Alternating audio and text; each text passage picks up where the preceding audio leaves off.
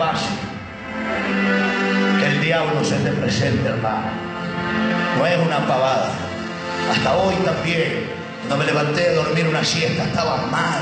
Porque es el mundo espiritual. El que entró aquí adentro era Lucifer. ¿Cuántos dicen amén? Ah, sí vino Lucifer, entonces mi cerebro se fue. Non aceptamos queixas. Estoy hablando de una cosa que vi y que me hizo pensar un rato y que a la vez me divirtió. Había unos líderes religiosos conservadores de una de las tres religiones principales o más populares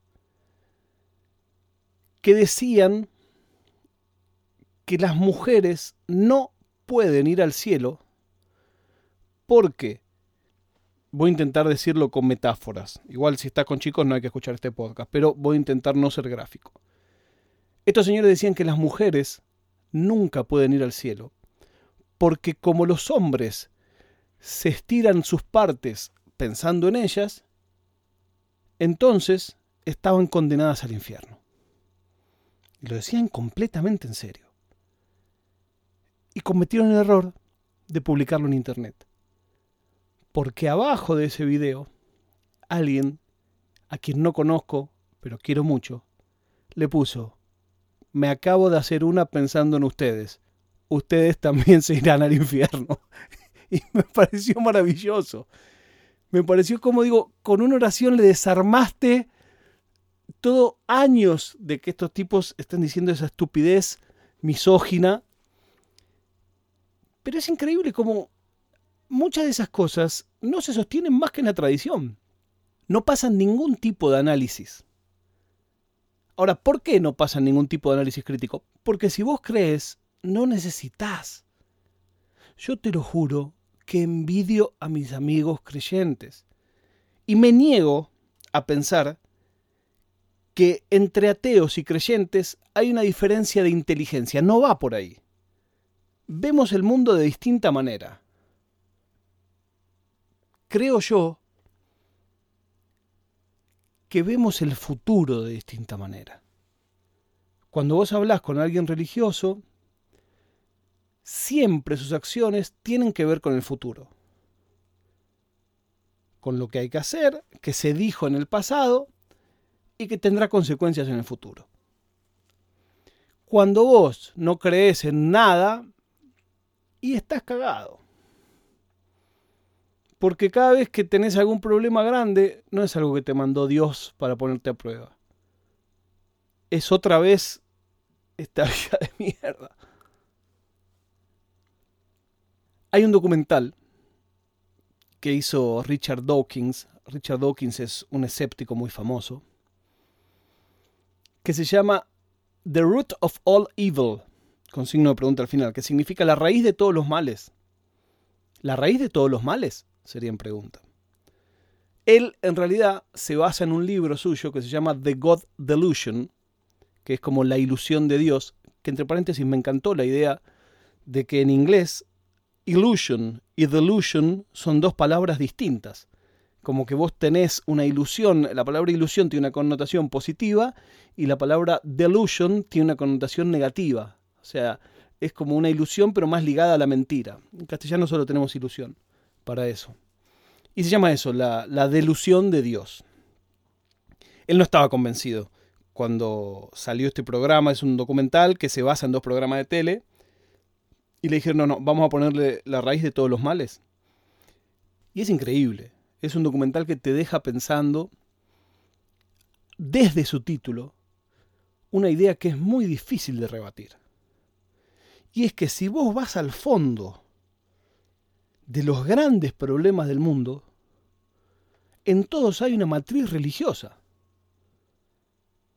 Desde las conquistas, que tenían un fin político, pero tenían un fin religioso, porque política y religión son primos hermanos, hasta las actuales guerras, todas. Las misiones. ¿Por qué luchaban las misiones? Por convertir a los indígenas en cristianos. Sé que esto no es un tema muy amistoso y que a mucha gente le cae mal. No sé, no puedo evitarlo. a mí me interesa hablar de casi todo lo que no hay que hablar, de religión, de política, de sexo. De otras cosas no sé si me interesa tanto.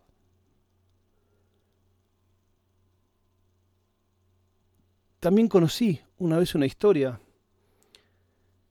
de una mujer judía ortodoxa que se había divorciado legalmente, pero el marido no le daba el divorcio ante la institución religiosa. Y como ella pertenecía a esta comunidad ortodoxa, por más que estaba separada de su marido, viviendo ya en otro lado, divorciada legalmente, ninguno de los tipos de la comunidad le podía dar bola porque ella no era soltera para ellos. Y la mina lo contaba con un sufrimiento terrible, diciendo, yo no quiero abdicar de mi religión, yo no quiero desprenderme de mi religión. Pero, ¿qué hago? La raíz de todos los males se llama.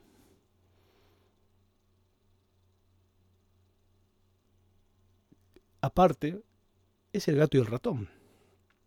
Porque el capitalismo da un paso y ataca los lugares donde hay petróleo. Y en esos lugares señalan a los infieles. Los infieles son los que no profesan su religión. Estoy mezclando todo, ya lo sé. Si no hubiera religión, ¿les afanarían el petróleo igual? Por supuesto que sí. Pero no tendrían esa excusa. Y esa excusa le viene como anillo al dedo. Porque en esa espiral,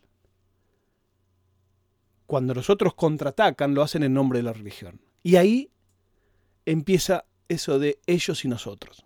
Habla con los trumpistas y vas a ver lo que dicen. Es islamofobia al mil por ciento. ¿Es casual? No, no es casual. ¿Es casual que los partidos políticos vayan a buscar a líderes religiosos y los metan en las listas. No, no es casual. No sé a dónde voy con todo esto. Insisto, probablemente todo esto venga de una profunda envidia que tengo a aquellos que creen que hay algo más que el azar y sus propias decisiones en el devenir de los hechos de cada día me encantaría pensar que algo de todo lo que me pasa me pasa porque Dios así lo quiso. Me encantaría pensar que es que me está poniendo a prueba. Pero la verdad es que no lo creo.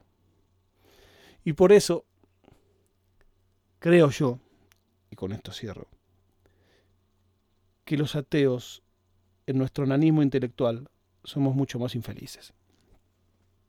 Voy a dejar los links en las notas de este episodio del documental del que hablé. La prueba de vida del día de hoy es que la final de la Copa América entre Brasil y Argentina podría tener público en las tribunas.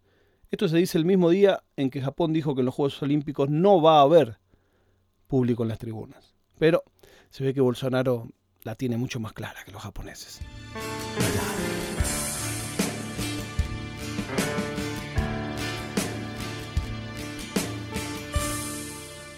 ナードパドカスツ。